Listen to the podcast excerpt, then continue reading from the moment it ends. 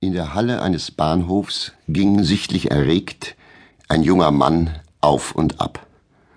Er trug eine blaue Brille und führte, obgleich er nicht erkältet war, unausgesetzt das Taschentuch an die Nase. In der linken Hand trug er eine kleine schwarze Reisetasche, die, wie sich später herausstellt, einen seidenen Schlafrock und einen Pyjama enthielt. Von Zeit zu Zeit trat er an den Eingang und blickte hinaus auf die Straße, zog sodann die Taschenuhr und verglich sie mit der Uhr des Bahnhofs.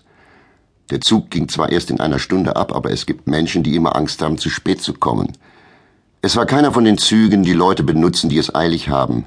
Ein paar Wagen erster Klasse. Gleichwohl schwoll jedes Mal, wenn ein Mensch den Bahnhof betrat, jedes Mal, wenn vor der Tür ein Wagen hielt, dem jungen Manne mit der blauen Brille das Herz. Die Knie schlotterten ihm.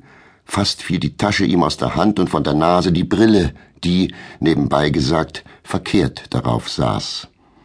Dies ward immer schlimmer, bis nach langem Warten durch eine Seitentüre, ausgerechnet von der einzigen Ecke herkommend, die nicht Gegenstand seiner ununterbrochenen Beobachtung gewesen, eine schwarz gekleidete Dame erschien, einen dichten Schleier vorm Gesicht und in der Hand eine braune Ledertasche, die, wie sich im Folgenden erweist, einen wundervollen Morgenrock und Hausschuhe aus blauem Atlas enthielt. Die Dame und der junge Mann gingen aufeinander zu, wobei sie stets nach rechts und links blickten, niemals aber geradeaus.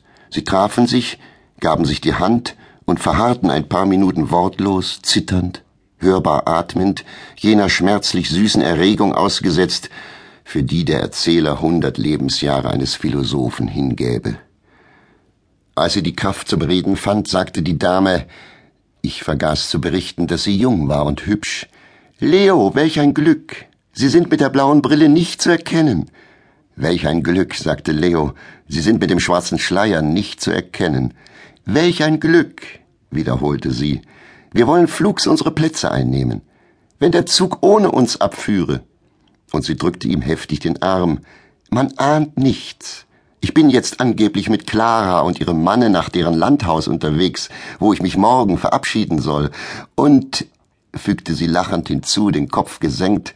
Vor einer Stunde bereits ist sie abgereist und morgen, nachdem ich den letzten Abend mit ihr verbracht habe, von neuem drückte sie ihm den Arm, morgen Vormittag verlässt sie mich an der Station, wo ich Ursula treffe, die ich zu meiner Tante vorausgeschickt habe. Oh, ich habe alle Vorsichtsmaßregeln getroffen. Lösen wir die Fahrkarten, unmöglich erkennt man uns. Aber wenn wir im Gasthaus nach unserem Namen gefragt werden, ich habe schon wieder vergessen. Herr Dürü und Frau. Ach nein, nicht Dürü.